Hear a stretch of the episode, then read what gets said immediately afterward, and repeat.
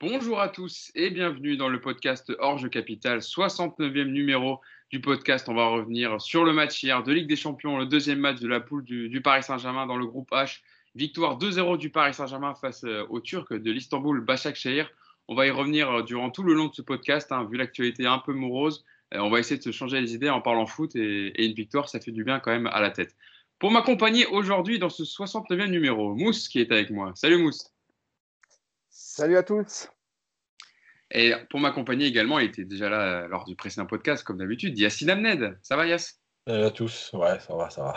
Oui, mais je sais, je dis ça va, mais c'est un, langage voilà, de, politesse. Mais... c'est l'habitude. Ouais, c'est pas la joie en ce moment. Et enfin, il fait le plaisir de revenir avec nous, Jean-Baptiste Guégan. Ça va, JB Un ami du podcast Ça va très bien. Salut tout le monde. Bon, euh, toi, le professeur, c'est compliqué en ce moment avec les écoles. Bon, malheureusement, elles vont rester ouvertes euh, certaines. Les, facs vont fermer, les, universités, mais pas les lycées ni les collèges. Voilà, ce qui fait que bah, c'est la fête, hein, j'ai envie de te dire, ça euh, ça pourrait pas être mieux. Hein, donc je vais être en présentiel, en distanciel. Le monde va bien, tout va bien. Tout va très bien, les gars, faut se persuader là. On y va, on y croit. La dernière fois, on a fini en finale de Ligue des Champions. Cette fois, on la gagne. Ouais, avec Marquinhos en numéro 6, ouais. c'est ce que j'allais dire. En tout cas, justement, on va revenir sur un match euh, que Marquinhos a aussi disputé en tant que numéro 6. Hein. Le Paris Saint-Germain qui s'est imposé 2-0. Ils ont joué en, ouverture de la journée hier à, 18h55. Victoire 2-0 face au, Turc d'Istanbul Başakşehir. Le PSG deuxième de sa poule euh, H euh, avec Manchester United premier qui est à, 6 points. eux qui ont gagné 5-0 face à Leipzig. Donc voilà, le PSG qui a déjà un peu de retard sur sa poule, mais qui a remis les, choses au clair hier. on va commencer, on va rentrer dans, dans le débrief du match. Une composition du Paris Saint-Germain en 4-4-2. On se posait la question lors du précédent podcast, euh, Moussé Yacine. Un 4-4-2 avec euh, Navas au goal qui a été encore euh, bien utile hier soir. Florenzi, Danilo Pereira une nouvelle fois en défense centrale pour la deuxième fois d'affilée avec Kim Pembe et Kurzawa. Herrera, Marquinhos au milieu de terrain. Neymar, Di Maria sur les côtés. Et une attaque à deux avec Mbappé et Keane. Yacine, la première mi-temps a été plutôt compliquée. Hein. Les Turcs ont eu beaucoup d'agressivité. Ils ont posé des problèmes aux Parisiens.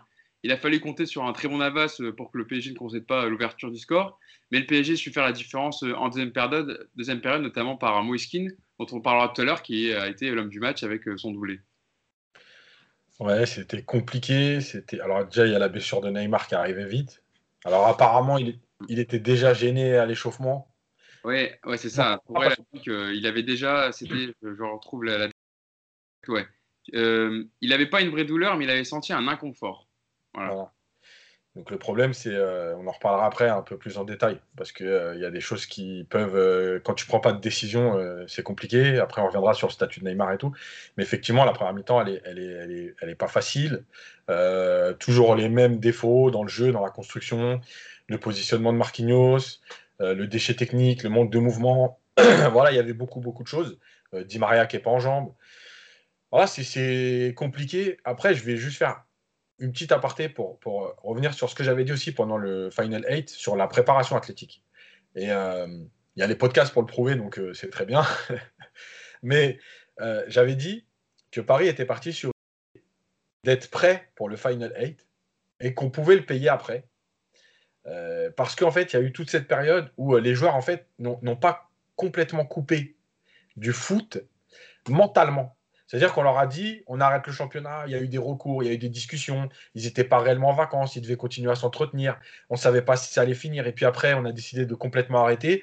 Mais on avait déjà la date des finales de Coupe de France qui arrivait très vite, entre guillemets, par rapport à la reprise du PSG. Euh, ce qu'a dit un peu Mbappé sur, dans son truc, alors, il fait une, il fait une il, fait une erreur.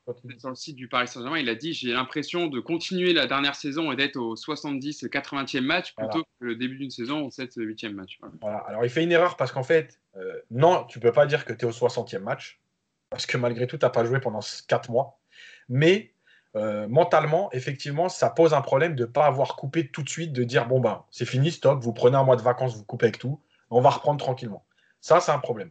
Le deuxième problème, il est que euh, avec cette préparation justement pour le Final 8, où il fallait être prêt physiquement, etc., euh, j'avais dit qu'on pouvait le payer après parce que s'il y a une vraie période de six semaines de préparation en début de saison, c'est qu'il y a une raison. Sinon, tout le monde reprendrait 15 jours avant et on repartirait directement en se disant bah, c'est les matchs qui vont nous mettre dedans. Euh, et en fait, tout ça accumulé, c'est aussi. Alors, il y a le problème du staff de toute façon, puisque les blessures, c'est pas une nouveauté. Paris en a vécu beaucoup les autres années. Malgré tout, ce calendrier, cette préparation un peu tronquée, sans véritablement de foncier, ce qu'on appelle la préparation foncière, euh, elle est en train de jouer là-dessus. Parce qu'on voit bien que Paris a des périodes où il y a du mouvement, c'est bien. Et puis après, pendant un match ou pendant une période de match, pendant 30 minutes, il n'y a plus de rythme, il n'y a plus de jambes, on a l'impression que les joueurs sont coupés, ils ne peuvent pas accélérer. Tout ça, ça fait partie de ça. Donc ça, c'est malgré tout une circonstance atténuante qu'il faut prendre en compte. Parce qu'on le voit bien quand même qu'il y a beaucoup d'équipes qui ont des blessés, qu'il y a beaucoup d'équipes qui... Euh, Manchester City contre l'OM, on peut dire qu'ils aient mis du rythme. Euh, donc ça, c'est à prendre en compte. Après, il y aura d'autres choses à dire sur le, les circuits, en fait. Parce que même sans rythme, tu peux quand même avoir des choses qui doivent se mettre en place sur le terrain. C'est intéressant ce que tu disais par rapport à la préparation, parce que j'ai relevé une déclaration de, de Levin Kurzava qui a fait plutôt un bon match, et on reviendra dessus tout à l'heure, où il expliquait justement qu'avec euh, cette longue suspension en Ligue 1, où il a pris six matchs, il disait que, parce qu'on trouvait qu'il avait, il avait du coffre hier, c'est la question de journaliste d'RMC Sport, et euh, Levin Kurzava répondait Oui, j'ai pu travailler, je me suis fait en fait ma propre préparation en fait, pendant ce temps-là. Je me sens bien tout simplement, et j'ai du coffre, et je vais continuer à travailler pour en avoir encore plus. Donc il est sur une pente euh, ascendante. Ah, parce que, en fait, comme il n'a pas joué, eh il a eu le temps de faire 10 ou 15 jours de, de ce qu'on appelle de, de, préparation athlétique euh, pour pouvoir encaisser après le reste. Et du coup, euh, ces 15 jours-là, lui, il va en bénéficier. Donc lui, il va être bien, en tout cas, au niveau des jambes, etc. Lui, il va être bien. Mais c'est à l'image de son match hier où il a été plutôt intéressant parce que quand ils font des bons matchs, on le dit, on ne tape jamais sur les joueurs gratuitement. Donc euh, quand il fait un bon match, euh, Levin on le dit. Et on reviendra tout à l'heure. Jean-Baptiste, toi, sur le match, euh, comment tu as trouvé la prestation des Parisiens? Alors voilà, Yacine l'a dit, et puis on, l'a bien vu. C'était pas une grosse prestation des Parisiens. Hein. Ils, ont fait, ils ont fait le travail mais euh, ils ont su marquer les deux buts, notamment par Moiskin dans ce, dans ce 4-4-2 là, euh, avec deux attaquants qui a été utile au, PSG hier. Bah, j'ai envie de te dire que la seule chose à retenir, c'est la victoire et le résultat. Pour le reste, euh, c'est compliqué. C'est à l'image de ce qu'on vit depuis le début de saison. je suis, je suis d'accord avec Yacine. Hein. On a l'impression que ce groupe-là, il est psychologiquement rincé, que physiquement, il est, il est exténué et qu'il n'a pas eu cette phase de récupération qui lui permettait de se relancer. C'est pas la seule équipe. Hein. Ce qu'on paye, c'est l'amateurisme du foot français. À un moment donné, il va falloir le dire les institutions, c'est n'importe quoi. Les finales qui se jouent juste avant le Final 8, la reprise avancée. Euh, les Allemands étaient plus intelligents. Euh, alors après, c'est aussi l'absence de, l'absence de public qui va jouer. Euh, est-ce qu'on a encore l'impression de regarder du foot? Bon, ça, c'est le regard du spectateur qui commence à être classé par ce qu'il voit. et puis, bah, pour le PSG, moi, j'ai l'impression qu'on a les querelles qui sont en dehors du terrain, qui se retrouvent aussi sur le terrain. Dans le dispositif tactique, j'ai l'impression que Tourelle prend un malin plaisir à défaire ce que, Leonardo a fait comme, recrutement. Alors j'aime bien Marquinhos, hein, mais encore une fois, euh, sa position, c'est pas celle-là. Je suis content d'avoir vu le petit Moiskin. Alors ça permet de faire des, euh, des, jeux de mots assez faciles en disant que la, lumière est, est, venue de lui. Mais en dehors de ça, euh, est-ce qu'on est rassuré? Est-ce qu'on a la tête d'un prétendant pour une victoire en C1 bah, Aujourd'hui, non. est-ce qu'on est transcendant en plus en championnat? Pas du tout. Et j'ai l'impression qu'on va vivre cette campagne de Ligue des Champions euh, de manière très difficile. J'aimerais être hyper positif, mais non. Mais euh, si tu l'es pas, il faut pas, il faut pas se forcer. Hein. Tu sais, dans le podcast, on dit ce qu'on pense, et donc c'est bien pour ça que. Ah, c'est comme Neymar, je suis sorti sur blessure. et avant de revenir sur les prestations individuelles, Mousse, est-ce que toi aussi, tu es aussi inquiet que JB par rapport au, jeu proposé par le PSG Tu te dis que cette année, alors qu'on sort quand même d'une finale des Champions, ça va être compliqué Bon, inquiet un petit peu, mais pas totalement, parce que hier, euh, sur certaines phases, on a vu quand même des choses intéressantes. Très peu, mais euh, on sait qu'ils sont capables. hier, l'effectif du PSG, il est évidemment supérieur à celui de, de Bassac mais euh, il faut que les clubs français prennent exemple sur ce type de club. Là, je parle de, Rennes, de Marseille. parce que quand tu vois, l'effectif de Bassac en vérité, c'est pas, c'est pas fou. Bah, je peux vous donner la compo, hein, si vous voulez. Hein. Au goal, c'était Gounok. Raphaël, arrière-droit, l'ancien de Lyon. Skirtle, l'ancien défenseur de Liverpool. Hein. ils aiment bien toujours avoir euh, des anciens qui, ont, qui, ont, marché en Europe. Et pour Réanou en défense centrale, Bolibongi, Mbombo. Et un milieu à 3 qui était plutôt intéressant hier, Topal, euh, Oscan et Cavessi. Et une attaque à 3 avec Visca qui a posé énormément de problèmes aux Parisiens, notamment en première période. Euh, Crivelli, qu'on connaît bien évidemment en Ligue 1 à Caen. Et Tourou, que pour terminer l'attaque, Dembaba a été sur le banc. Voilà, je te relaisse la main. Et donc, c'est quand même une équipe qui nous a posé des, problèmes. Yacine l'a rappelé dans, son papier. C'est pas normal que cette équipe approche des 16 mètres. Il y a même, des phases où euh, ils ont travaillé tranquillement hein, devant, nos 16 mètres et que les, défenseurs ne sortaient pas. Il n'y a pas eu le fameux contre-pressing. En tout cas, en première mi-temps, moi, je ne l'ai pas vu. Euh, en deuxième mi-temps, euh, j'ai envie de te dire par intermittence. mais voilà, oui, il n'y a pas, pas d'idée de jeu, pas de. Le, petit King, il a été intéressant devant parce qu'il a eu du mouvement, il a bougé, il a porté un peu de profondeur, il a fait pas mal d'appels même s'il n'a pas, pas souvent été euh, servi. Mais en tout cas, il a montré des choses intéressantes.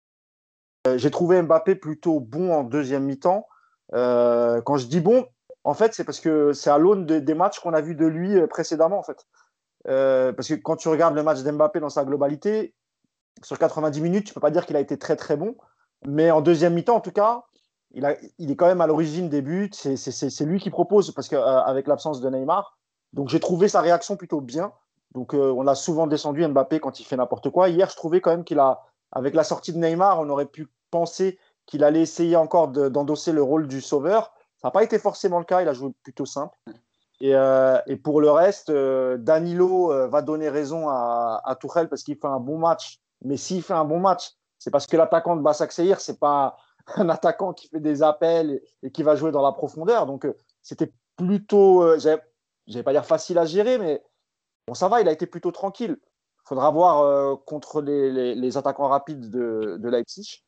Écoute, comme l'a dit Jean-Baptiste, on va retenir le, résultat. Après, on va détailler un peu ce qui. Euh, en détail, enfin, on va revenir en détail sur, sur les, euh, individualités. Tant mieux, on a pris, on, revient dans la course, on est deuxième. écoute, on va retenir ça. Mm. On parlera tout à l'heure du match de Marquinhos euh, en, numéro 6 et de Daniel Pereira, mais on en a beaucoup parlé lors du précédent podcast. On mettra ça plus sur, sur la fin du podcast.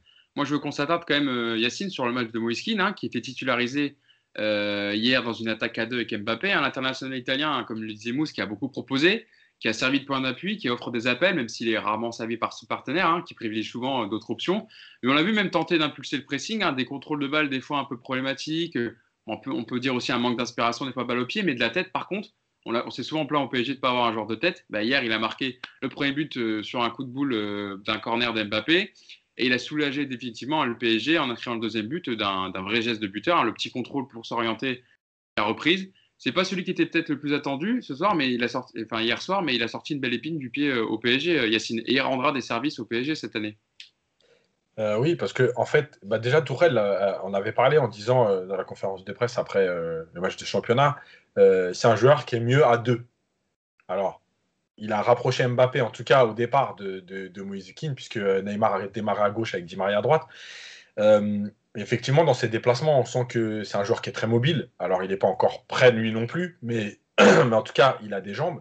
En première mi-temps, il n'a pas été servi et on a vu quand même une ou deux fois que ça l'agaçait. Mm. Euh, il a été plus servi en deuxième mi-temps. Euh, maintenant, c'est vrai qu'il apporte quelque chose de différent, euh, de différent de, d'Icardi. ça permet d'avoir un, joueur qui est beaucoup plus mobile, qui travaille aussi défensivement. Alors, est-ce qu'il le fera toute l'année ou est-ce que c'est parce qu'au début il a besoin de prouver C'est toujours la même chose, mais en tout cas là, il le fait. Ouais. Là, je voulais juste te poser une question, Yacine. Est-ce que Keane, c'est pas le bon mix entre Cavani et, et Icardi? En, tout cas, euh, dans son profil, oui. Euh, il peut apporter les, un peu des deux. Euh, il est, il est, alors, il n'a pas marqué beaucoup Everton, mais en tout cas, quand il avait démarré à la Juve, on voyait qu'il était plutôt à droite devant le but. Et hier, son geste, c'est un geste d'attaquant. Mm. c'est aussi un joueur qui peut dépanner sur le côté. À un moment donné, en deuxième mi-temps, quand il y a eu un peu le rajustement 4-3-3, il a commencé par jouer à droite. Après, il est revenu se recentrer. Enfin, ça cherchait un peu, mais en tout cas, il, il peut proposer beaucoup de choses. Et surtout, euh, dans le même match. Ça veut dire que quand tu as Icardi, Icardi, tu le mets en neuf. Euh, si à un moment donné, il n'est pas bien ou si tu réajustes ton équipe, soit tu le laisses en neuf, soit tu le sors. Euh, Moïse Ekin, tu peux justement te dire il est là en neuf, on passe en 4-3-3, je peux le mettre côté droit. il sait faire, il sait déborder, il a la percussion, il a techniquement, alors c'est pas un extraterrestre, il n'est pas mauvais, donc il peut éliminer. Donc ça te donne quand même des possibilités au départ, mais ça te donne des possibilités aussi pendant le match. Et ça, c'est hyper intéressant dans son profil. Euh, parce qu'on a vu aussi qu'avec la rentrée de Rafinha, tout de suite, quand ça joue un peu, bah, il est aussi important. Alors, je pense qu'il a un défaut, c'est que euh, il, est, plutôt costaud, donc il devrait être capable de bien garder les ballons. Je pense qu'aujourd'hui, il a un peu de mal à conserver le ballon pour, pour aider le bloc à sortir. parce qu'il est plus dans la dans la l'envie de finir en fait. Est-ce que c'est un défaut de son profil de jeu ou est-ce qu'aujourd'hui il a envie de montrer qu'il est capable de finir, de marquer Je ne sais pas. Je pense qu'il peut apporter un peu plus en fait dans ce jeu combiné en fait, euh, mm. jeu. Voilà. Après, moi je trouve que c'est hyper intéressant parce que vraiment il peut, euh, il peut euh, et quand on voit la rentrée de Sarabia d'ailleurs, qui n'a pas encore été très bon, il va amener quelque chose dans, ouais. voilà, dans, tout ce que tu peux changer sur le terrain. Mm. C'est vrai que JB, de, la présence dans la surface, aussi on a souvent parlé au PSG, hein, ça manquait de, présence vraiment d'un joueur de tête. Hier, il a marqué, il a marqué des points aussi. Euh, depuis son petit bilan de début de saison, hein, il a joué 4 matchs, 287 minutes jouées, 4 buts, 36% de tirs convertis. Est-ce que pour toi, il peut passer devant Icardi dans la, dans la hiérarchie par rapport à son profil? Euh, Ou alors, est-ce que ça dépend du système? Quand c'est en 4-3-3, dans les gros matchs, peut-être qu'il n'y aura ni Icardi ni Moeskin. Peut-être Di Maria, Mbappé, Neymar.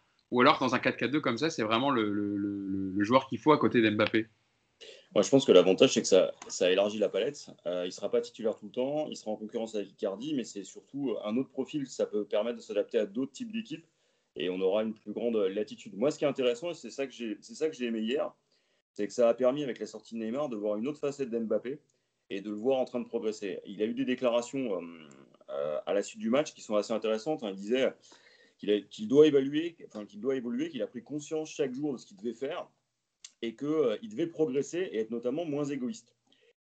Est-ce qu'on n'aurait pas ici une prise de conscience? Alors, je ne dis pas que Moeskin va euh, changer la donne au PSG, hein, il ne sera jamais devant Mbappé. Par contre, le profil qu'il a fait que Mbappé ne, ne se retrouve pas finalement en neuf. C'est-à-dire qu'il y a quelqu'un à mettre à sa place. Et donc, derrière, ça va amener Mbappé à finalement rester dans ce qu'il sait faire euh, à peut-être élargir aussi son spectre. Aujourd'hui, c'est l'un des joueurs qui a donné le plus de passes décisives. Et ce qui est intéressant là-dedans, c'est que j'ai l'impression en tout cas, moi, c'est ce que j'ai vu hier, hein, que la connexion entre les deux fonctionne relativement bien. Et euh, ce qui est intéressant là-dedans, c'est qu'on n'avait pas ça avec, avec Cavani. Je crois que c'est même un euphémisme. Euh, Cavani, c'était Casper, il était devant et puis il n'y avait personne pour le servir. Avec Icardi, c'est bien, mais Icardi, quand physiquement il n'est pas là, bah, c'est compliqué. Et puis, c'est un style de jeu très particulier. Là, on a, là, on a un bon mix. Ça peut courir, ça peut, euh, ça peut emmener une défense, et c'est plutôt complémentaire. Après, il faut voir ce que ça va donner si Neymar reste absent pendant très longtemps. A priori, c'est pas le cas. Mais hier, c'était plutôt intéressant. Euh, c'est une palette en plus. Reste à Tourelle à savoir s'en servir. Hier, ça a été le cas. En tout cas, sur la deuxième mi-temps. Il faut voir pour la suite. Mousse, cette attaque à deux, toi, tu l'as trouvé comment euh, Parce que tu le disais, hein, et moi je le pense aussi, Mbappé, il a fait plutôt un bon match hier. Il peut finir, à 2-3 passes D hein, si Sarabia et Di Maria ne croquent pas les, passes qu'il leur fait. Il a été le plus dangereux par ses accélérations, il a été remuant, hein, même dès la première minute. Hein, c'est lui qui lance la rencontre avec son, son rush côté gauche. Euh, c'est lui qui a tiré le corner. D'habitude, c'est, plutôt Di Maria, mais là, c'était peut-être pour un droitier. Donc euh, voilà, il, l'a tiré, il, a fait une passe. Euh, il est aussi impliqué sur le deuxième but. Bon, il rate un peu son contrôle, ce qui profite à Keane il a été remuant en tout cas hier et il a montré le Mbappé qu'on aime euh, sur ce genre de match. Voilà, il a, il a fait du Mbappé, il a été remuant, mais il a délivré la passe, il a joué, euh, il a été altruiste. Donc là, tu me lances sur Mbappé, pas Keane, hein, on est d'accord. Ah non, Mbappé là. Après, tu pourras parler. C'est plus tu peux englober l'attaque à deux. Hein. Tu peux parler Alors, encore une fois, en première mi-temps, euh, je pense aussi, que, je pense aussi que les joueurs, il y a eu un moment de flottement après la sortie de Neymar. Je pense qu'ils ont, ils ont ressenti une certaine pression. C'est leur leader technique c'est le, bah, c'était le, le, seul créateur, hein, le même si Di Maria peut avoir ce rôle-là. Mais ce que je veux dire par là, c'est que je, je pense aussi que la première mi-temps, elle est liée à ça, le, le, la sortie de la sortie d'Mbappé, euh, Neymar. Euh, la sortie de Neymar, pardon. Par contre, en deuxième, à, la, à la 26e minute, hein, donc euh, après une première douleur, le Brésilien il s'était fait soigner, strapper à la cuisse gauche. Puis ensuite, il a essayé de rejouer, mais il a vite jeté l'éponge, il a demandé les changements et il est parti dans, au vestiaire. Voilà. D'ailleurs, le flottement, on, le sent bien à ce moment-là, au moment où il est sur la touche, parce que ça dure quand même longtemps. Hein. Mm. Il se après il demande un bandage, etc. Et on sent déjà que euh, au niveau du jeu, c'est pas les, les, mecs sont un peu sont un peu perdus. Et je pense que c'est ce c'est pour ça que ça a donné cette, cette première mi-temps. En deuxième mi-temps, il est beaucoup mieux. Euh, encore une fois, il a joué un peu plus simple. Il a été altruiste. C'est lui qui fait des passes décisives. C'est lui qui, qui, qui, déclenche tout. Euh, sur Keane, moi, moi, je pense que Keane, ça peut vraiment être, en cas de départ l'été prochain d'Mbappé, ça peut être aussi une solution. Moi, je ne dis, pas que, je dis pas que ça sera le remplaçant naturel d'Mbappé. Mais euh, au vu de sa jeunesse, de son talent, euh, je pense qu'il est fait pour jouer dans cette équipe pense que Keane, il, va s'adapter. Et tout à l'heure, tu posais la question à, JB euh, quid d'Icardi. Et moi, j'en avais déjà parlé, je ne sais pas si vous vous en rappelez. Moi, je, vous avais dit que, que pour moi, euh, si Keane continue comme ça à travailler, à être sérieux, euh, parce que même euh, lui, hier, c'était quand même un des rares à faire un peu de contre-pressing. Hein. C'est-à-dire qu'il était là, il essayait de gêner les, les, relances d'Estambouliote. Donc moi, je trouve que ça peut être une, une bonne chose si on arrive à le garder, si on, si, parce qu'il y a toujours un flou autour de cette fameuse option d'achat. Mais moi, je trouve que hier, il a fait un super match. Il joue 90 minutes. C'est intéressant de le souligner. Euh, Yacine, tout à l'heure, tu disais qu'il était peut-être pas trop en jambes. Euh, moi, je trouve que quand même ça va parce que jusqu'au bout, il a quand même pressé un peu. Donc, moi, hier, l'attaque, m'a plu, mais je parle vraiment de la deuxième mi-temps. quant à Icardi, et, j'en termine là, moi, je pense vraiment que son, sa place de titulaire est en danger pour deux choses. Euh, selon euh, ce que tu disais tout à l'heure, JB ou, Hugo, je sais plus, euh, selon le schéma qu'utilisera dans les matchs Thomas Tuchel, s'il joue en 4-4-2, il mettra forcément Verratti au milieu quand il reviendra. Marquinhos jouera sans doute au, côté. Donc ensuite, je pense que Keane, il apporte plus qu'Icardi. et dans un 4-3-3, je pense que l'un ni l'autre joueront. Donc ah. moi, je pense a à se faire. Eh, ouais, vas-y, Yacine. Juste pour finir sur, sur Mbappé, euh, il y a deux choses. La première, pourquoi je me bats souvent contre les chiffres? Parce que finalement, hier, là, on lui compte deux passes décisives, mais déjà, c'est un corner. Et l'autre, c'est un, contrôle raté. Euh, donc, oui, ça compte, un corner, euh, ça compte quand même. Ouais, mais ce que je veux dire, c'est qu'un corner, tu le mets dans une zone, après, ça tombe sur Keane. Si c'est Marquinhos qui. Non, mais c'est ça. Non. Tu le tires pour faire une passe tu ne tires pas pour. Non, mais moi, j'ai toujours été contre. En fait, pour moi, un corner, ça peut pas être une passe décisive. Tu le tires bien, euh, les mecs coupent bien. Si tu as un bon joueur de tête, c'est pas pareil. Enfin, je veux dire, euh, il est bien tiré. C'est pas ça que je veux dire. C'est que les chiffres, tu peux leur faire dire ce que tu veux. Si tu peux compter tous les corners. Euh, à l'époque où Valdo était au PSG. Négatif, oui. Non, non, non. Mais non, mais regarde. Valdo. c'est bon. Non, mais regarde. À l'époque où Valdo était au PSG, les coups francs et les corners, ça comptait pas comme des passes décisives. Parce que je peux vous dire qu'à l'époque, Valdo il aurait fini avec 32 passes décisives. non, mais bah oui. Donc, oui, non, mais d'accord, mais moi je te dis avec le, mon temps, je, te parle de mon football. Non, mais justement, pour moi, le corner, le corner, il est bien tiré, qu'on le compte dans une passe décisive. Bon, voilà, bref. En tout cas, l'autre, c'est un contrôle raté. Et pourtant, hier, pour moi, il fait un bon match. En tout cas, une, très bonne, une bonne deuxième mi-temps. Donc, on ne peut pas s'arrêter qu'aux chiffres. Parce que quand on dit il n'est pas bon, on nous ramène à ses stats. Bah, justement, Yacine, j'ai deux stats pour euh, illustrer un peu euh, Mbappé. Mbappé, c'était RMC Sport qui le sortait hier, sur le fait qu'il marquait plus beaucoup en ce moment. Il est sur une série de 26 tirs sans marquer. Donc sur ces 26 tirs, il y en a 13 tirs cadrés, 7 tirs contrés et 7 tirs non cadrés. Et il disait que ça commençait à devenir un peu euh, long, cette période de disette, de, marquer en Ligue, des en Ligue des Champions, je parle évidemment.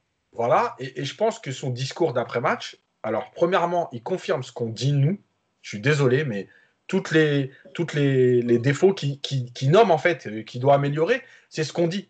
Donc on on doit pas se tromper de beaucoup quand même.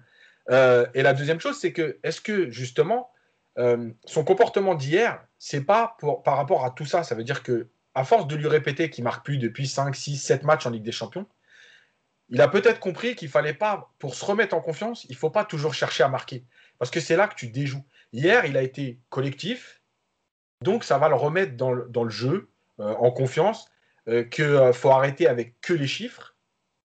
et ça va lui permettre de revenir. Parce que quand tu cherches que à marquer, je l'ai déjà dit plein de fois ici, hein, quand tu veux être dans les chiffres parce qu'on est en train de te répéter Ah, t'as pas marqué depuis trois matchs, t'as pas marqué depuis quatre matchs, en fait, tu fais des mauvais choix.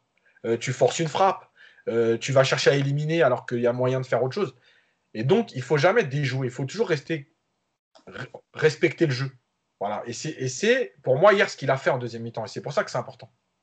Mousse, tu voulais, tu voulais ajouter quelque chose? Je voulais rebondir ce que tu disais, Hugo. C'était intéressant quand tu disais que tu regardais, toi, le match avec. avec euh, c'est une question, époque. question générationnelle. Voilà. Mais c'est intéressant parce que Mbappé, c'est pareil en fait, Yacine. C'est ça que je veux dire. C'est-à-dire que lui, et tu as raison, il hein, faut qu'il s'enlève ça de la tête. Tu ne seras, tu seras pas le, forcément le meilleur joueur du monde euh, qu'au vu de tes statistiques. Il y a des joueurs qui n'ont pas de stats et pourtant on les regarde avec des yeux incroyables. Je pense aux meilleures années de Verratti, par exemple. Verratti, c'est pas un joueur de stats. Et pourtant, euh, dans les plus belles années du milieu Mota, Matuidi, euh, Verratti, on encensait ce milieu dans toute l'Europe. On parlait en particulier aussi de, de, Verratti. Pourtant, Verratti, ça... peut-être tu vas le retrouver dans les stats de l'avant-dernière passe, mm. beaucoup, mais tu ne trouveras pas beaucoup de peut de passes décisives. Bon, les buts, j'en parle même pas. Et en fait, il faut qu'Mbappé il arrive à s'enlever ça de la tête. C'est-à-dire que lui, il joue pour les stats en pensant que c'est les stats qui l'emmènera euh, vers des trophées individuels parce que à chaque fois euh, que Ronaldo et Messi ont eu le ballon d'or, à chaque fois, ils ont eu, c'est des années où ils ont eu des stats stratosphériques. Et je pense qu'Mbappé a, un blocage avec ça. Et pour lui, euh, s'il marque pas et il fait pas de, de passe décisive, peut-être qu'il considère que c'est un mauvais match. Mais moi, je m'en fous qu'il n'ait pas de stats. Si dans le match, il apporte par sa qualité, sa vitesse, sa percussion et qu'il arrive euh, à, donner quelques passes décisives, mais nous, on sera super contents. Et, et, euh, c'est pas ça qui l'empêchera d'avoir un, ballon d'or. Évidemment, il faut qu'il ait des buts, etc. Et il en marquera, parce que c'est un joueur qui marque beaucoup de buts. Mais il faut qu'il enlève ce, côté statistique de, de, la tête, qu'il se libère de ça. Et je suis sûr qu'il jouera beaucoup mieux. Et, euh, ça se trouve, ça, ça lui apportera encore plus, en fait. Verratti, je viens de regarder, hein, c'est 320 matchs depuis 2012, 9 buts. Voilà, pour redonner le bilan de Marco Verratti avec le PSG. Et pour euh, Mbappé euh, en, Ligue des Champions, son bilan avec le PSG, c'est pour 28 matchs, 13 buts et 15 passes décisives. Donc voilà, il n'a pas un, bilan euh, non plus ridicule. Voilà, c'est sûr. JB sur, sur, sur le débat Mbappé.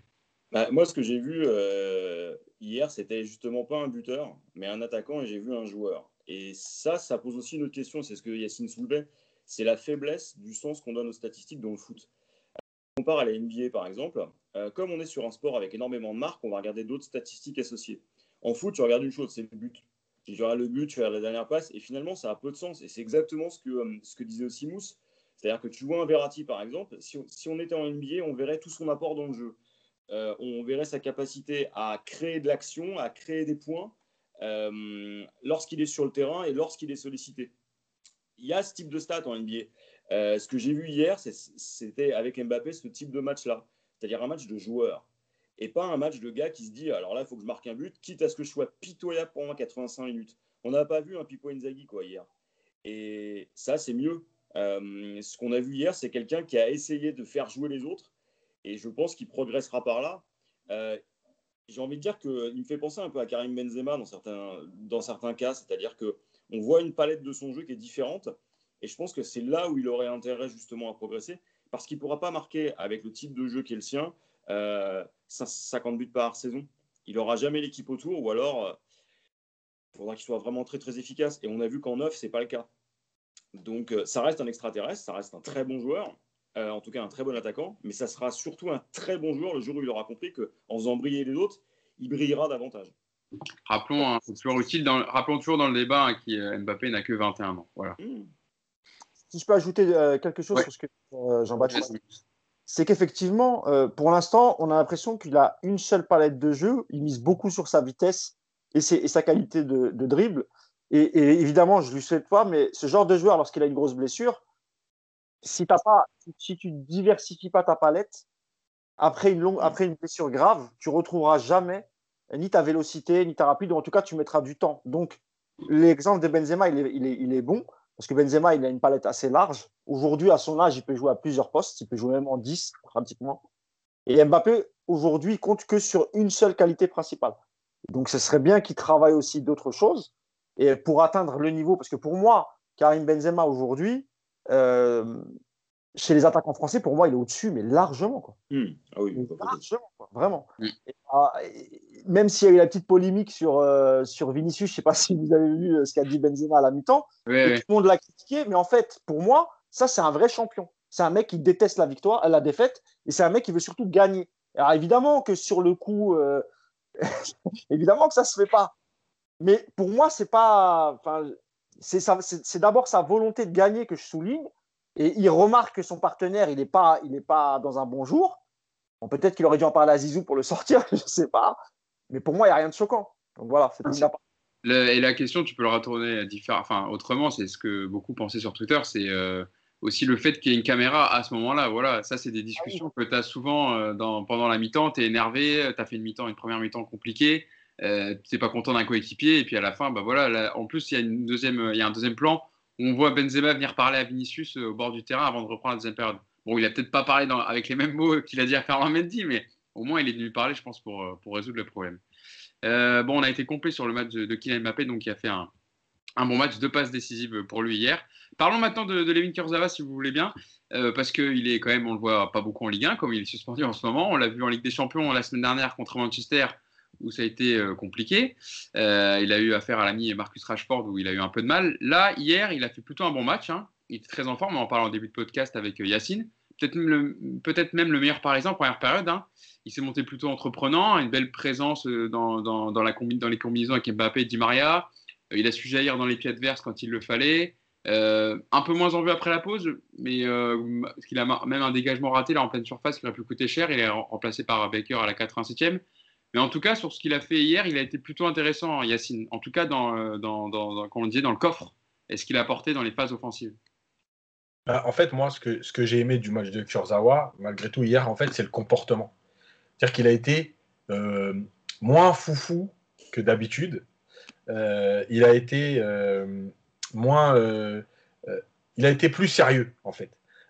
défensivement, il n'a pas fait de, des trucs, des dingueries comme il fait des fois dans son positionnement, etc. Et effectivement, peut-être que le fait d'être, de se sentir en forme, ça aide, mm.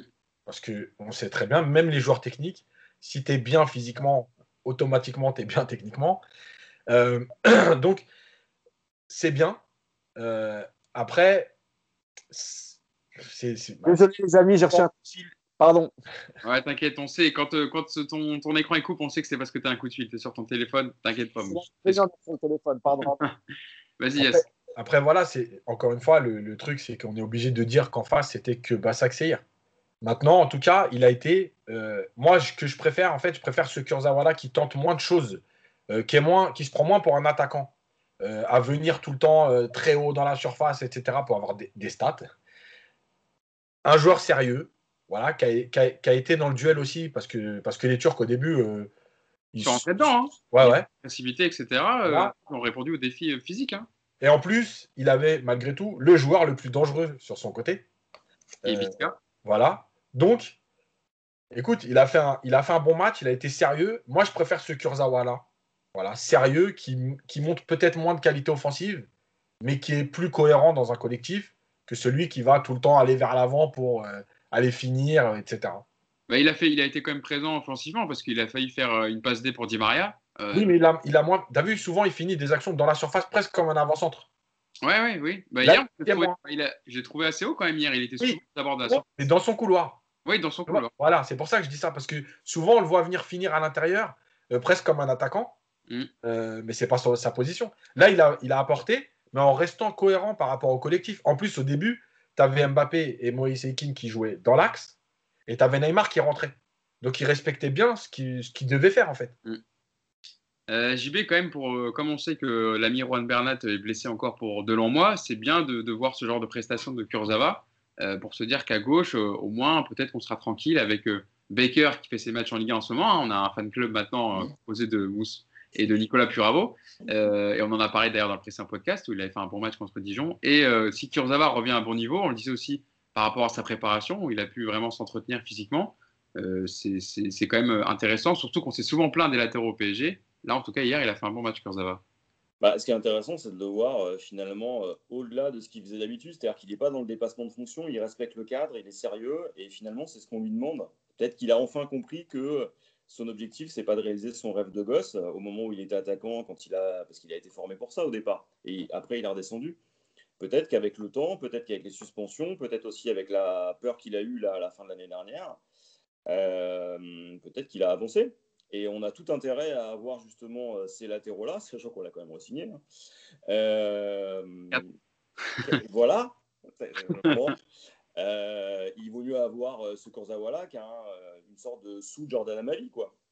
Ah bah, oui, vu comme ça, oui, c'est sûr. Mais après, alors, Jordan Amavi, il fait une bonne saison pour l'instant avec Marseille. Oui, non, mais, évidemment, je taquine. Mais moi, c'est vrai que je préfère Kurzawa comme ça parce que c'est ce qu'on attendait de lui quand il a signé au PSG. C'est-à-dire qu'on attendait d'avoir un latéral qui soit offensif, mais aussi capable de faire ce qu'on lui demande, c'est-à-dire bloquer son couloir. Mm. Et aujourd'hui, bah, c'est bien de voir ces matchs-là parce que ça prouve qu'il est capable. Il ne faut pas oublier que quand il, a, euh, quand il est venu chez nous, c'était pour, franchir un cap et c'était celui qui devait normalement le mener à devenir titulaire, en tout cas un appel récurrent au niveau international. pour l'instant, il n'a pas converti. Donc, espérons pour nous hein, que, ça, que ça aille plus loin. Moi, c'est un joueur que j'aime bien. Il est un peu foufou, il est complètement. Mais c'est un joueur que j'aime bien. Il est, complètement imprévisible, ce joueur. Il est capable de, de, de faire des gestes incroyables. Mais j'aimerais qu'il défende. Ouais. Euh, Mousse, je te voyais faire une tête bizarre quand j'ai dit que Jordan Amavi était un, des meilleurs Marseillais en ce moment. Ce qui est vrai, hein. C'est, ça, c'est une vérité. Sur si tu regardes l'ensemble des matchs, à ma vie, c'est un des meilleurs euh, du côté marseillais en ce moment, du début de saison. Bon, bref, on va, parler, on va pas faire un débrief des, Marseillais. Mais euh, est-ce qu'on peut retrouver Kurzawa, de, de, Kurzawa qu'on connaît, Mousse, des, des, premières, enfin en tout cas du début de son parcours au PSG et de, de Monaco, avec une bonne préparation et avec l'enchaînement des matchs, peut-être là, parce qu'il a eu une longue suspension, on le rappelle, qu'il a eu le temps de, recharger les batteries bah, Déjà, c'est une bonne chose euh, d'avoir euh, mis à profit euh, sa suspension pour, pour compléter sa, préparation. Ça aurait été cool qu'il emmène Di Maria avec lui, parce qu'il semblerait que lui, il n'ait pas passé son temps à, faire une préparation, vu le, peu de physique qu'il a. moi, je pense qu'il y a aussi une chose pour Kurosawa. Je pense que quand il, à, l'annonce de la blessure de Bernat, forcément, il s'est dit euh, j'ai mon rôle à jouer. Euh, ensuite, il y a eu la suspension. Et pendant la suspension, euh, Baker a beaucoup joué. Et Baker s'améliore de match en match. Et je pense que ça, ça a beaucoup joué aussi dans son esprit.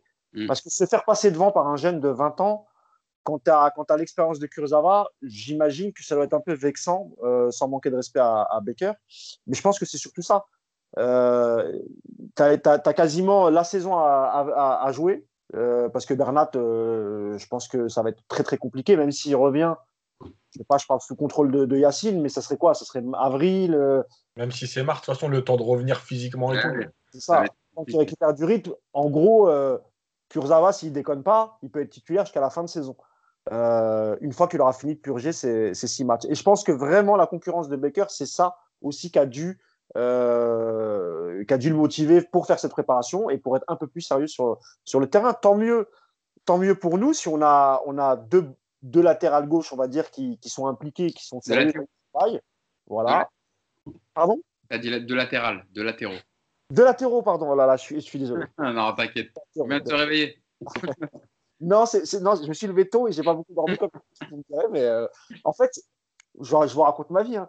C'est le dernier jour aujourd'hui donc, euh, une fois que ce podcast est fini, je pense que je serai dehors jusqu'à 21h. je vais essayer de profiter de ma dernière journée pour euh, régler pas mal de choses. Mais non, non, je suis, euh, je suis, content. Et puis, on voit quand même dans l'attitude de, de Kurzawa que ce n'est pas le Kurzawa de l'année dernière.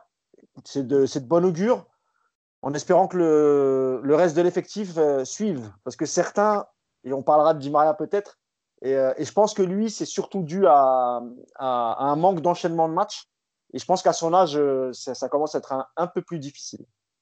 Euh, on parlera peut-être du Marat si vous voulez. J'avais pas prévu au conduct, mais si, vous le voulez. Mais on va déjà évoquer, je pense que c'est important, euh, le match de Danilo Pereira, le nouveau défenseur central du, Paris Saint-Germain, et de Marquinhos en 6. Commençons avec Danilo Pereira en défense.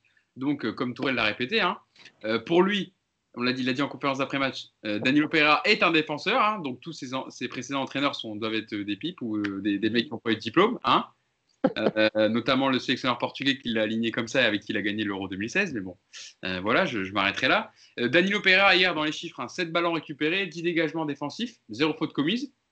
Yacine, il a fait plutôt un match cohérent. Il a été bon défensivement. Alors, certes, il n'avait pas de joueur de profondeur ou qui attaquait l'espace ou qui, était fort physique, enfin, on va dire, qui prenait de vitesse, qui pouvait prendre de vitesse. Mais il a été sérieux, appliqué. De toute façon, Danilo Pereira, lui, il fait son job, hein, même qu'il soit en défense ou au milieu. Voilà, il ne discute pas les choix de Tourelle, mais il a fait son match hier. Oui, mais euh, si on reprend le podcast de la semaine dernière, j'avais dit quoi Que c'était. S'il y avait un match. Yacine, le voyant. Hein. Non, mais s'il y avait un match où ça devait lui correspondre, c'était celui-là, puisque l'attaquant qu'il avait en face de lui, c'était l'attaquant qui va mettre dans les duels, qui va peser, mais qui va pas prendre la profondeur. Donc si tu devais le faire jouer un match défenseur central, effectivement, c'était celui qui correspondait le plus. Bah, on a vu. Voilà, dans les duels, il, il a mangé Crivelli, il n'y a pas de problème. Euh, maintenant, malgré tout, on a réclamé, entre guillemets, le départ de Thiago Silva pour pas jouer trop bas. Moi, je suis désolé, mais à un moment donné, il y a quand même une ligne défensive qui était assez basse. À moment... Sinon, tu te fais pas transpercer comme tu t'es fait transpercer. Euh, il y, a, des temps, y a des temps de match où entre la défense et le milieu, il y avait déjà un écart. Alors, le milieu et l'attaque, j'en parle pas. euh, c'est pas possible que contre Bassac qui est une bonne équipe, qui a essayé de jouer, mais quand même pas un cadre européen, euh, de venir aussi souvent dans ta surface. Et le problème, c'est que Danilo Pereira, il sait très bien que dans la gestion de la profondeur, il peut pas. Alors, quand Visca, euh, et je pense qu'ils en avaient peur aussi, prenait la profondeur, du coup, il fallait reculer. Donc, on, a, on est retombé dans ce qu'on avait vu avec Thiago Silva, une équipe qui recule. et le problème, c'est que Kimpembe, c'est pareil, parce qu'en fait, il est obligé de s'aligner. Parce que si lui avance et que l'autre recule, tu remets tout le monde en jeu. Bah oui. Donc, pour moi, euh, alors j'ai appris quelque chose hier, euh, que Danilo Pereira était un défenseur. Alors, ce que j'aimerais bien savoir, c'est que Thomas Tourelle, il a dit pour moi, pour nous. Alors, j'aimerais savoir c'est qui le nous. Et puis surtout, il a dit euh, ceux qui sont en gros, entre guillemets pas contents, prenez un diplôme et puis allez-y, faites jouer. mais moi j'attends que ça. etc. Moi, diplôme et j'attends que ça. Ah oui, Yacine, il est là, il est chaud. Hein. Donc il n'y a pas de problème. Donc Bon, voilà, après, après euh, l'avantage, c'est que effectivement, tu as un mec qui, tu sens que, en plus, il arrive au PSG, tu sens qu'il va pas te dire c'est pas mon poste, qu'il va pas faire la gueule, il va faire le job. Bon, voilà, enfin, contre Bassaxir, ça passe. Maintenant, contre une équipe qui va euh, prendre la profondeur, attaquer, euh, mettre du mouvement, etc., ou t'aspirer un peu pour partir dans ton dos, je demande à voir. Mmh. JB, euh, tu peux parler en même temps du mode Danilo Pereira, hein, mais je vais englober avec Marquinhos, qui lui donc était placé devant la défense, qui est pour euh, Thomas Tourel un milieu de terrain, qui a été très décevant. Hein. Tourelle aime l'avoir au cœur du jeu, apparemment il bonifie les autres. Mais bon, le Brésilien a encore, euh, il a montré des carences hein, dans, la, qualité technique que réclame ce poste, comme si on ne savait pas. des pertes de balles dès le début de match, tout au long de la rencontre, une prestation globale plutôt inquiétante, moi je trouve. On se demande encore comment Tourelle va pouvoir défendre Marquis à ce poste-là, parce qu'avec ce qu'il a fait hier, alors apparemment, en plus, c'était euh, d'après ce que Tourelle disait, il mettait Marquinhos pour effectuer le contre-pressing, donc sortir dans les pieds des milieux de terrain et chercher très haut les, joueurs. Hier, on l'a pas vu du tout. Bah, écoute, j'ai envie de te dire que Thomas Tourelle va mourir avec ses idées. Hein. Ça fait un an qu'il nous impose ça. Ça fait un an que ça change pas. Ça fait un an que tout le monde a vu que euh, dès qu'il doit avancer vers l'avant, dès que la passe doit, se faire dans la profondeur, eh ben, il n'est pas capable de la faire. Que euh, dès qu'en face, il y a un vrai pressing, qu'il y, a de la, y a de la densité, bah, il prend l'eau. Euh, moi, je le préfère euh, nettement défense centrale. Je pense qu'à un moment donné, ça va lui poser souci, notamment en sélection. Et peut-être que ça va jouer aussi là. Euh, peut-être qu'il y aura une grande discussion. maintenant, Marquis est gentil. Marquis est devenu un leader. C'est bien, c'est formidable. Mais il va peut-être aussi falloir que les joueurs jouent véritablement à leur poste. Daniel Pereira, il est, sympathique. Hein. Ça marche en Ligue 1. Ça marche contre une équipe de trentenaire avec Crivelli. Enfin, je ne sais pas si on se rappelle. Hein, Crivelli. c'est pas Morata, quoi c'est pas n'importe quel joueur d'un euh, top 10 européen. C'est un joueur de Seir. C'est quand tu regardes euh, le line-up de Seir, sans vouloir être vexant, normalement, n'importe quelle équipe française est capable au moins d'aller chercher le match nul. Mais tu pas n'importe quelle équipe française, au contraire. Ouais. non, j'exagère. Intéressant, non, mais ce que tu dis, JB, parce que c'est vrai qu'au moins, eux, ils ont proposé du jeu par rapport à ce qu'on a vu de Rennes hier contre Séville, ou Marseille contre City, ou même Marseille la semaine dernière contre Olympiakos. Moi, j'ai vu plus de choses de la part de Bachak. Hein. Alors, moi, si je vais, je vais, juste faire une parenthèse par rapport à ça, tant que la Ligue 1 ne comprendra pas que c'est par le jeu qu'on remplit les stades, c'est par le jeu qu'on génère des abonnements, c'est par le jeu, par les buts, et si tu perds 5-3, bah, tu auras des gens devant ton écran. Parce que si tu fais des 0-0 tout pourris en ayant zéro ambition, bah, les gens ne s'abonneront pas. Et le problème, c'est pas simplement Mediapro. Voilà. C'est aussi l'absence complète d'ambition. C'est à un moment donné, ce qu'on attendait aussi de Tourelle, c'est ça. Hein. C'est-à-dire que ça fasse, que ça enchante les gens. Pourquoi, par exemple, je reviens sur la NBA ou pourquoi les sports américains fonctionnent autant C'est parce que derrière, il y a du spectacle. Ça, en France, on est bloqué par le résultat et on oublie une chose c'est qu'en face, ça joue. Et qu'en face, ça prend des risques. Tu vois le match euh, de, United face à Leipzig. Ok, tu un 5-0. Si tu supporter de Leipzig, tu es dégoûté. Mais si tu un spectateur lambda qui prend pas parti, tu as vu 5 buts. Tu as, vu un match qui allait à 200 à l'heure. Même le... hein, ils ont eu des situations, ils ont eu des occasions. Et à la limite, ce qui est bien avec Bassaksir, c'est que ça tente de jouer. Euh, ce que tu vois Rennes, tu vois Marseille, tu dis mais c'est pas possible. On a des internationaux dans cette équipe quand même. Alors certes, en pré-retraite, hein, je pense à Dimitri Popiet, euh, etc. Mais euh, c'est pas possible. Enfin, il y, a un moment donné, il faut aussi que on réfléchisse à ça. Est-ce qu'on veut remplir les stades? Est-ce qu'on veut mourir avec nos idées? Euh, et c'est pareil avec Daniel Opera. Ce sera très bien pour la Ligue 1, on sera champion, super. Avec euh, le budget qu'on a, même avec 100 millions de pertes, on sera champion. Mais c'est pas ça qu'on veut. qu'on veut. Mm. Yacine, avant que je vienne vers Mousse, c'est interagir. Juste deux choses. La première, c'est Leipzig 5-0. Alors, crois-moi que quand tu es supporter de Leipzig, justement, parce que les Allemands ont une autre vision du foot, t'es pas dégoûté. C'est-à-dire que tu es dégoûté de la défaite. Mm. En fait, le score, tu le comprends parce que Leipzig prend 4 buts dans le dernier quart d'heure.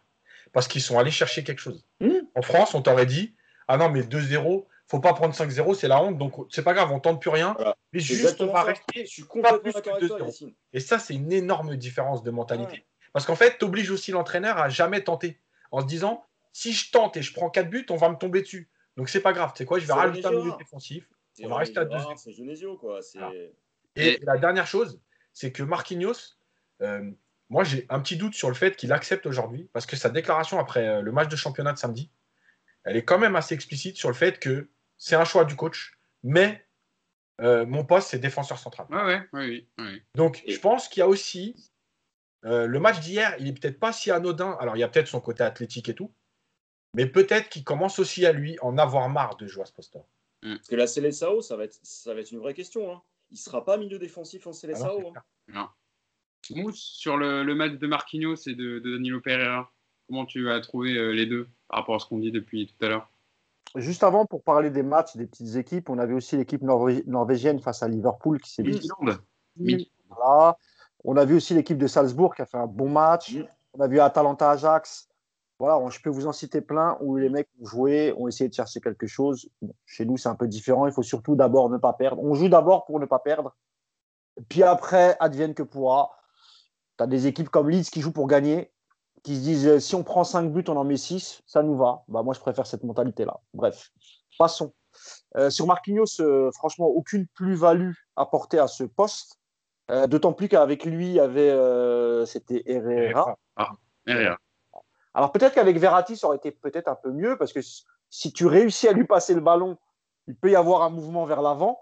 Le problème avec Marquinhos, et en plus hier c'était que Basak Seir, donc logiquement il aurait pu s'en sortir face à Basak Seir. C'est-à-dire même si on, on l'a dit, hein, c'est une bonne équipe, hein, Basak mais une fois que tu as le ballon dans les pieds, tu sais pas quoi en faire, tu paniques. Et quand les milieux adverses te pressent, tu paniques, tu donc tu fais des pertes de balles ou tu es obligé de la remettre derrière. euh, c'est pas possible. C'est pas possible. Et que, et que Tourelle ne le voit pas, moi, c'est ça qui m'inquiète le plus, en fait. Quand il, il répète à longueur d'interview qu'il est exceptionnel au milieu, si c'est pas du foutage de gueule, c'est quoi? Mm. Moi, je dis pas qu'en France, on peut pas dire que Thomas Tuchel soit un mauvais coach. C'est pas vrai. Il a prouvé, il a fait des très belles choses ailleurs. Et même avec le PSG, les six premiers mois, honnêtement, c'était très, très bien. Moi, je pense que tout découle de la relation qu'il a eue avec ses différents directeurs sportifs. Ça a commencé avec euh, Antero Henrique, ça se poursuit avec, euh, avec euh, comment il s'appelle, Leonardo. Et je pense qu'évidemment que ça influe sur ses choix, sur, sur ses compositions. Tu, veux un défenseur central. On n'a pas pu en faire un pour différentes raisons. On te prend un vrai milieu défensif parce qu'on considère quand même qu'on a une des meilleures charnières centrales euh, d'Europe, euh, Marquinhos Kimpembe. C'est une charnière qui joue haut, qui n'a pas peur de, de- défendre en avançant, etc. Je ne vais pas rappeler les qualités de cette charnière. Et malgré tout, tu tu t'entêtes. On te ramène un 6, tu le mets derrière. Tout le monde. Euh, moi, je veux bien que nous, on n'est pas, soit pas des, euh, on soit pas diplômés, on soit pas coach, etc. Mais euh, je suis désolé. Si, je pense que tous les, tous les médias, tous les spécialistes en parlent. Moi, moi je n'ai pas vu un spécialiste dire que c'est une très bonne idée que Marquinhos, que Marquinhos joue, joue au milieu. Si c'était le cas, bah, comme l'ont dit Jean- Jean-Baptiste et Yacine, bah, Marquinhos avec la CLSAO, bah, il jouerait au milieu de terrain. Il jouerait pas défenseur central. Danilo, pareil, à- à- que ce soit avec Porto ou, ou l'équipe nationale. Donc il y a un vrai problème. Quant à Danilo, je l'ai dit tout à l'heure, évidemment qu'avec une attaque euh, avec Rivelli, c'était plutôt bien. Je trouve quand même qu'en défense centrale, il, a fait un bon match. Il, joue beaucoup dans l'anticipation. C'est- un gars sérieux, Danilo. Et comme l'a dit Yacine, il fera pas de vagues. C'est pas, pas lui rendre service, c'est pas nous rendre service. Donc écoute, euh, on va voir, on va voir comment ça se passer. Mais si, si Tourelle reste, malheureusement, euh, ça va être comme ça jusqu'au bout. Je, te lance Yacine, mais je vous donne juste la déclaration quand même pour venir compléter vos propos de, Thomas Tourelle une nouvelle fois sur euh, ses choix tactiques avec Danilo en défense et marqué en 6. Alors Tourelle a répondu, c'était au micro de Loïc Tanzi de RMC Sport. J'ai déjà expliqué pourquoi euh, ce choix. Je ne comprends pas les discussions autour de Marquinhos. Et c'est un élément que je vais ra- rajouter dans le débat. Il dit l'année dernière, il a joué comme ça et on a fait la meilleure saison de l'histoire du club. Si vous avez vu nos matchs au Portugal dans le Final 8, vous comprenez pourquoi il joue comme ça. c'est possible aussi de voir Danilo attaquant et Rafinha au milieu de terrain de façon, et là il parlait de façon ironique. On a beaucoup de possibilités. Pour moi, Danilo est un défenseur plus qu'un milieu. Mais c'est vrai, Yacine, hier, voilà, ça me, ça me, le rappelle par cette déclaration, il disait euh, on a fait comme on a fait finale de Ligue des Champions en jouant avec Marquinhos en 6. Et donc pour lui, ça justifie le fait de continuer à le mettre à ce poste-là. mais tu vois, c'est ça le problème. Et en plus de ça, je rappelle juste qu'enfin, c'est trois milieux de terrain et c'est encore différent. Euh, le, problème, en fait, je vais juste faire un peu de technique, on va dire. Le problème de Marquinhos, c'est que être défenseur central avec le ballon, il sait faire plein de choses. Il a une très bonne euh, passe longue, il sait relancer, il sait même trouver des passes qui font mal. Sauf que quand tu es au milieu, il y a une densité qui est différente. Donc, tu as deux fois moins de temps pour faire ce que tu réalisais derrière avec deux fois plus de temps. Et c'est pas pour rien que vous regarderez les matchs. Souvent, Marquinhos met le ballon euh, latéralement ou vers l'arrière parce qu'il est mal orienté. Parce que la position de milieu, de terrain, il y a une orientation du corps à avoir qui n'est pas la même quand on a le jeu devant soi ou quand on est au cœur du jeu. Et c'est pour ça que c'est un problème. Et aujourd'hui, Marquinhos, en fait, on n'a pas le temps de le faire travailler ça. Donc, il n'apportera pas ce qu'on attend. Et moi, je veux bien qu'on m'explique que le contre-pressing, mais ça veut dire quoi? Ça veut dire que Marquinhos, il ne te sert que quand tu n'as pas le ballon. Donc, quand tu as le ballon, tu as déjà un joueur en moins. C'est pas possible de, penser le football comme ça. Euh, rappelez-vous, Thiago Motta, Thiago Motta, il joue en marchant. Mais son intelligence de déplacement sur 1 mètre, 2 mètres lui permettait de tout le temps être orienté. Et comme l'a dit Mousse, évidemment qu'en plus avec Verratti, il s'entendait très bien. Donc, en fait, sur une passe, quand il était dos jeu, il trouvait Verratti. Il serait orienté, Verratti leur donnait et il se retrouvait face au jeu. Mais ça, c'est des choses que tu apprends dans ta formation. Si tout le monde pouvait jouer à tous les postes, ça se saurait. Donc, à un moment donné, la trouvaille de. Euh, et, franchement, et c'est une mode, c'est une mode en ce moment, parce que Camara avec l'OM, c'est pareil. Et Camara fait des bons matchs en Ligue 1 en 6, mais dès qu'il se retrouve en Ligue des Champions, là où il y a de la densité, là où on vient de chercher, etc., il est aussi en difficulté. Parce que pendant 10 ans de formation, il a joué 10 mètres derrière avec le jeu face à lui. Et là, tu te retrouves à, devoir t'orienter rapidement euh, sur une touche, à avoir déjà vu, parce qu'il y, a, un mec qui vient. C'est pas, pas le même poste. Donc, il faut arrêter cette, cette idée-là. Euh, maintenant, de toute façon, on l'a compris, il l'a redit.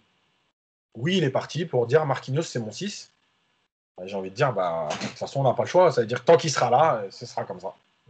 Et ce sera ma dernière question. JB, est-ce que tu penses qu'avec le genre de prestation qu'a fait Marquinhos, ça peut remettre en question le choix de Tourelle? Ou alors, avec ce qu'il dit encore hier, euh, on est condamné à avoir Marquinhos en numéro 6 et Danilo qui a été recruté pour être sentinelle euh, en défense centrale bah, Moi, en dehors du positionnement des joueurs, je me demande véritablement à quoi joue, à quoi joue Tourelle? Soit il pense véritablement que ça peut fonctionner, que dans les matchs à très haute altitude, ça peut passer, ce dont clairement on doute tous, et on l'a vu.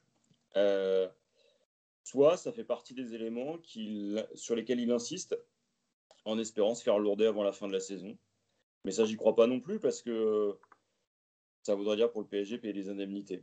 Maintenant, je trouve que la communication de Tourelle pose beaucoup de questions. Je pense que Leonardo, en tout cas une partie du club, va avoir énormément de difficultés avec lui parce qu'on a l'impression qu'aujourd'hui, euh, c'est un forcené retranché sur son banc qui fait ce qu'il veut, qui a décidé de faire ce qu'il veut.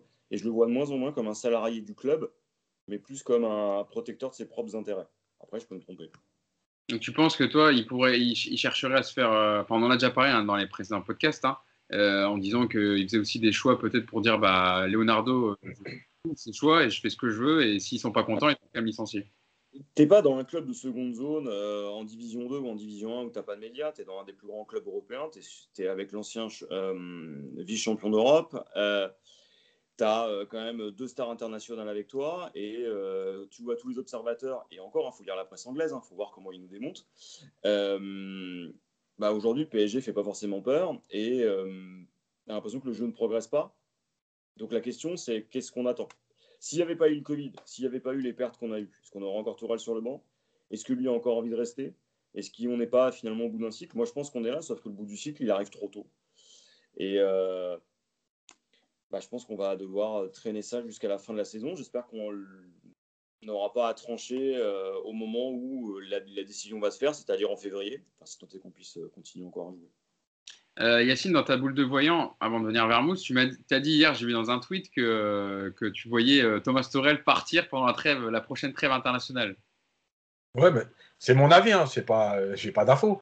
C'est mon avis parce qu'en fait, je pense qu'il y a trop de choses qui s'accumulent et dans une année en plus compliquée financièrement, en fait, tu peux pas te permettre de, sortir en phase de poule de la Ligue des Champions. Tu peux pas te permettre de foutre en l'air une saison sur des querelles de, collégiens. Donc en fait, je pense qu'on est arrivé au bout. Euh, alors il paraît que Leonardo n'était pas au match hier pour raison personnelle. Voilà, je sais pas, mais en tout cas, il y a beaucoup de choses qui me font penser qu'on arrive au bout, au bout du truc. Euh, sa, conférence de, sa conférence de presse d'après-match hier, ses réponses aux questions, elles sont lunaires. C'est-à-dire que l'histoire des diplômes, euh, la mauvaise foi, rajouter que pour lui, Danilo, c'est un défenseur central, alors qu'il nous explique que ça dépanne qu'en ce moment. Mais là, il est en train de te dire, en fait, personne ne l'avait jamais vu. Moi, je vous le dis, c'est un défenseur central. Mm. Attends, c'est trop. Donc, euh, moi, je pense, moi, perso, je pense que c'est fini. Mousse sur, sur, ouais, je, je, voulais dire deux choses. D'abord, je voulais aussi souligner le fait que Leonardo n'était pas là hier soir. Alors, raison personnelle peut-être, Peut-être qu'il a été euh, testé positif, ils pas communiqué dessus, c'est possible. Mais c'est possible aussi que, étant donné qu'il n'y a aucun rapport entre les, entre les deux hommes, c'est possible qu'il se dise ah, bah, finalement, si c'est pour encore voir me faire humilier en remettant Danilo en défense centrale, alors que moi je me suis cassé la tête pour, pour recruter un, un, milieu défensif, bah, à, quoi, à quoi ça sert que j'aille apporter mon soutien vu qu'on me dénigre, on ne m'écoute pas? Et la deuxième chose, c'est qu'en finalement, euh, le, les dirigeants qataris ont été peu inspirés de lever la troisième la troisième année d'option de, Thomas Tuchel. En réalité, c'est une grave erreur. Parce que quand tu vois le timing, le moment à laquelle il la lève, il me semble que c'est déjà après, après la, la, déroute face à Manchester. Mais comment tu peux lever une option d'achat euh, après avoir vécu cette déroute-là? Ça veut dire que sans cette option d'achat, il était en fin de contrat, l'ami Tuchel, euh, après le final 8. Et là, la question ne se posait pas, en fait. Mm. Tu pouvais, euh, tu pouvais déjà préparer en amont le, le, nouvel, le nouvel entraîneur, parce que tu savais qu'il y avait une fin de, il y avait une fin de contrat. Donc, ça permettait à, Allegri d'aller prendre ses cours de français, d'étudier l'effectif, de, euh, de voir quel mercato il aurait pu faire, etc., etc. Or là, on a maintenu un coach qui a perdu au parc dans des conditions incroyables, après avoir euh, gagné à Manchester 15 jours avant. Et l'erreur, elle est là, en fait c'est encore la mauvaise gestion des dirigeants avec un coach. Je rappelle qu'avec Ancelotti, très mal géré, très mal géré parce qu'il a voulu partir, parce que trop de pression et beaucoup d'impatience. Laurent Blanc, tu lui files un pont d'or avant de le licencier et toi, que ça te coûte plus de 20 millions d'euros. Euh, il y a Guerre Kounaï Emery qui a été au bout de son contrat et bah, finalement, voilà, il a fait le job. Mais bon, on a vécu sous, euh, sous le mandat Emery euh, la pire humiliation de l'histoire du foot. Et euh, on passe à, à Tourelle, à qui on donne une troisième année d'option, alors que tu te fais sortir lamentablement face à une équipe B de Manchester. Donc pour moi, l'erreur, elle vient de là. Et moi, je suis un peu d'accord avec Yacine. Euh, c'est pas une info, c'est un ressenti. Je l'avais déjà dit, je m'étais trompé mm. à la première trêve. Mais là, honnêtement, les messages qu'il envoie à sa direction, enfin voilà, tu as gagné, c'est bien mais tu ne peux pas continuer avec ce niveau de jeu à bricoler avec des joueurs, etc. Moi, je trouve qu'il faut prendre une décision et que ça vaut le coup quand même de, de, payer ces 10 millions et de passer à autre chose. Voilà. JB, tu veux conclure? Je te voyais acquiescer du, du regard. Bah, oui. Euh, allez. Ouais, moi aussi, euh, ce que j'ai simplement envie de dire, c'est euh, on est dans une période suffisamment compliquée pour pas avoir à se prendre la tête avec un entraîneur qui, qui boude sur son banc et qui fait n'importe quoi espérons qu'on ait un sourire qui arrive euh, du parc et avec cette équipe parce qu'on a vraiment de quoi arriver. Et euh, j'espère vraiment, vraiment euh, que cette année nous permettra d'avancer. Avec Tourelle, son Tourelle, honnêtement, j'en ai rien à faire. Il restera pas dans l'histoire du club, sauf parce que son nom aura été associé à l'équipe qui nous aura emmené en finale de Ligue des Champions dans un contexte particulier. ce qu'on veut, c'est que cette équipe avance et qu'elle donne du bonheur aux gens, c'est tout. Yacine, pour conclure. Ouais, un chiffre, un chiffre parce qu'il y a toujours les amoureux des chiffres. Donc, pour info, Tourelle et Emery ont joué le même nombre de matchs sur le banc du PSG. Ils ont gagné le même nombre de matchs, mais Tourelle en a perdu plus. Comme quoi, tu vois, les impressions, des fois. Euh, voilà. Et la dernière chose, juste un petit mot, parce que tout à l'heure, au début, ouais, non, juste vite fait, parce que. Non, pas à toi, dis à Mousse.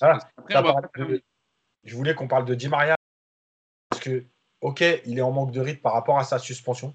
Euh, mais je pense que Di Maria, il, il, passe entre les gouttes par rapport à des, euh, des moments clés, c'est-à-dire son but contre Naples, euh, tu vois, des trucs comme ça. Mais Di Maria va quand même falloir se poser la question euh, parce que alors, quand il n'y a pas Neymar, on l'a vu, hein, l'année dernière, il a fait euh, très bon match contre le Real, par exemple, mais c'est un faible Real, parce que si on le dit pour Gay, on ne peut pas ne pas le dire pour Di Maria, je suis désolé. Euh, et, et, Di Maria, souvent dans les gros matchs, il n'est pas forcément présent. Et son but contre Naples, si vous vous rappelez, c'était un match important, euh, il sauve son match parce que pendant 89 minutes, il est dégueulasse. Euh, ah, je suis pas d'accord. Ah, si, si, contre Naples. Manchester. quand tu dis il est pas, il est pas bon dans les grands matchs. Non, ah, oui, a, regardez bien. Ah, regarde le match avec Manchester. Ouais, un sur deux. Non, mais en fait, bah, c'est pareil que Mbappé. Vous pouvez pas me dire Mbappé au match retour contre Manchester, il est pas bon, et me dire que Di Maria, mais Di Maria, il est bon à l'aller et au match retour. Vous voulez qu'on parle du match de Di Maria? Yacine, attends, détends-toi, Yacine, calme-toi. Mais non. Non, mais, pas dire... non, mais t'as parlé, je peux, je peux, je peux parler de. Ça a Franchement, Yacine, euh, moi, je veux bien que tu sois pointu, etc. Mais que tu nous dises là que, euh, que Di Maria, il n'est souvent pas bon dans les grands matchs. Mais euh, attends, attends, attends, je finis. Hmm? Il, y a, il y a être super bon, et, je suis peut-être d'accord avec toi, il n'a il a pas toujours été super bon, il n'a pas toujours fait des matchs comme, comme en 2017 face à Barcelone, mais, mais tu ne peux pas non plus dire que dans les grands matchs, il y a, il y a Manchester chez eux, il y a euh, il, y a, il, y a, le 4-0 au parc contre Barcelone, il est magistral. Il a déjà fait aussi des matchs à l'extérieur qui étaient bons, mais c'est pas le pire, c'est pas c'est pas lui que j'aurais ciblé pour dire ce que tu viens de dire. Bon, ça c'était une petite aparté. Et moi, avant de avant de finir, juste dire que encore une fois, grand, je tire mon chapeau à Navas qui nous a encore sauvés, qui a fait un super match. Et, et, comme je pense aussi un peu comme Yacine qui a dit dans son papier, je suis un peu inquiet pour Sarabia. On n'arrive pas à retrouver son niveau. Et si Neymar la blessure dure, je ne sais pas s'il va pouvoir. Euh, voilà, c'est un peu inquiétant. J'espère qu'il va vite retrouver son niveau. Et Florenzi, un petit mot aussi sur lui. Je trouvais qu'il il a du mal à finir les matchs ces derniers temps. J'espère que c'est dû à la préparation, etc., qu'il va monter en puissance. Mais c'est vrai que la fin de match, quand il le sort, il est complètement cramé. Et je crois que c'est à la 70e qu'il sort, hein, euh, c'est ça, hein, aux alentours de la 70e ou plus tard? Non, c'est ça, mais Florenzi, Florenzi, il a du mal à enchaîner parce qu'en plus, il joue en équipe d'Italie. Bah mais ça a déjà souvent été son problème, les enchaînements de matchs. Donc, euh... mmh. en tout cas, bon, euh, ouais. je rends la parole. Yacine, est-ce que tu veux aller? Je te laisse. Euh, si tu as un dernier mot à dire. Pour... Ah, tu vas être négatif. Non, non, non. Moi, je voulais juste dire que sur, sur Di Maria, c'est pas, c'est pas une critique. J'attends pas. Moi, j'attends autre chose de Di Maria parce que il y a, y, a, y a, beaucoup de matchs où je pense que, en fait, on est attiré par Mbappé, Neymar. Euh, parce que c'est les leaders, parce que c'est eux dont on parle le plus. Et je pense qu'on oublie souvent de, de, parler de Di Maria euh, un peu comme si euh, finalement on n'en attendait pas plus. bon, on est quand même satisfait de ce qu'il fait. Moi, je suis désolé, Di Maria, j'en attends autre chose. Et il a montré qu'il était capable de faire des très bons matchs, mais il passe régulièrement, enfin pas régulièrement, mais un match sur deux, il manque quelque chose. Et hier, est-ce que tu ne parles pas depuis l'arrivée de, Kim de, d'Mbappé et de Neymar? Parce qu'avant euh, Neymar et Mbappé. Eh, ça, ça va faire un peu, les gars. On, ne va pas avoir forcément le temps. On en parle un peu moins si vous voulez. Mais... Ah non, mais oui, non, mais vite fait. Oui, mais ça en fait partie. S'il si, a du mal à exister quand il y a les deux, c'est qu'il y a quand même un problème. Et collectif, alors c'est pas que Di Maria. C'est peut-être aussi l'animation collective de tout ça. Un podcast spécial Di Maria. voilà. Euh, les gars, vous n'êtes pas sans savoir qu'il ne reste plus qu'une journée pour sortir. Moi, je dois aller chez le coiffeur là avant que ça ferme. Et puis, euh, chacun, je sais qu'on a tous nos trucs aussi prévus dans la journée. Mais voilà, on a fait une bonne heure sur, sur le match. Je pense qu'on a parlé de, tout ce qu'il fallait. Prochain match hein, pour le Paris Saint-Germain contre Nantes, samedi à 21h, un déplacement à la Méno. Et puis, euh, le, prochain match, ça sera en Ligue des Champions la semaine prochaine, mercredi prochain. Déplacement, encore une fois, à Leipzig, en Allemagne. Donc euh, voilà, on débriefera évidemment tout ça dans le podcast Hors Capital. Je voulais vous remercier. Merci Jean-Baptiste d'avoir été avec nous, ça nous fait toujours merci plaisir. Merci de m'avoir invité les gars. Eh ben, avec plaisir et tu reviens nous voir évidemment quand tu veux.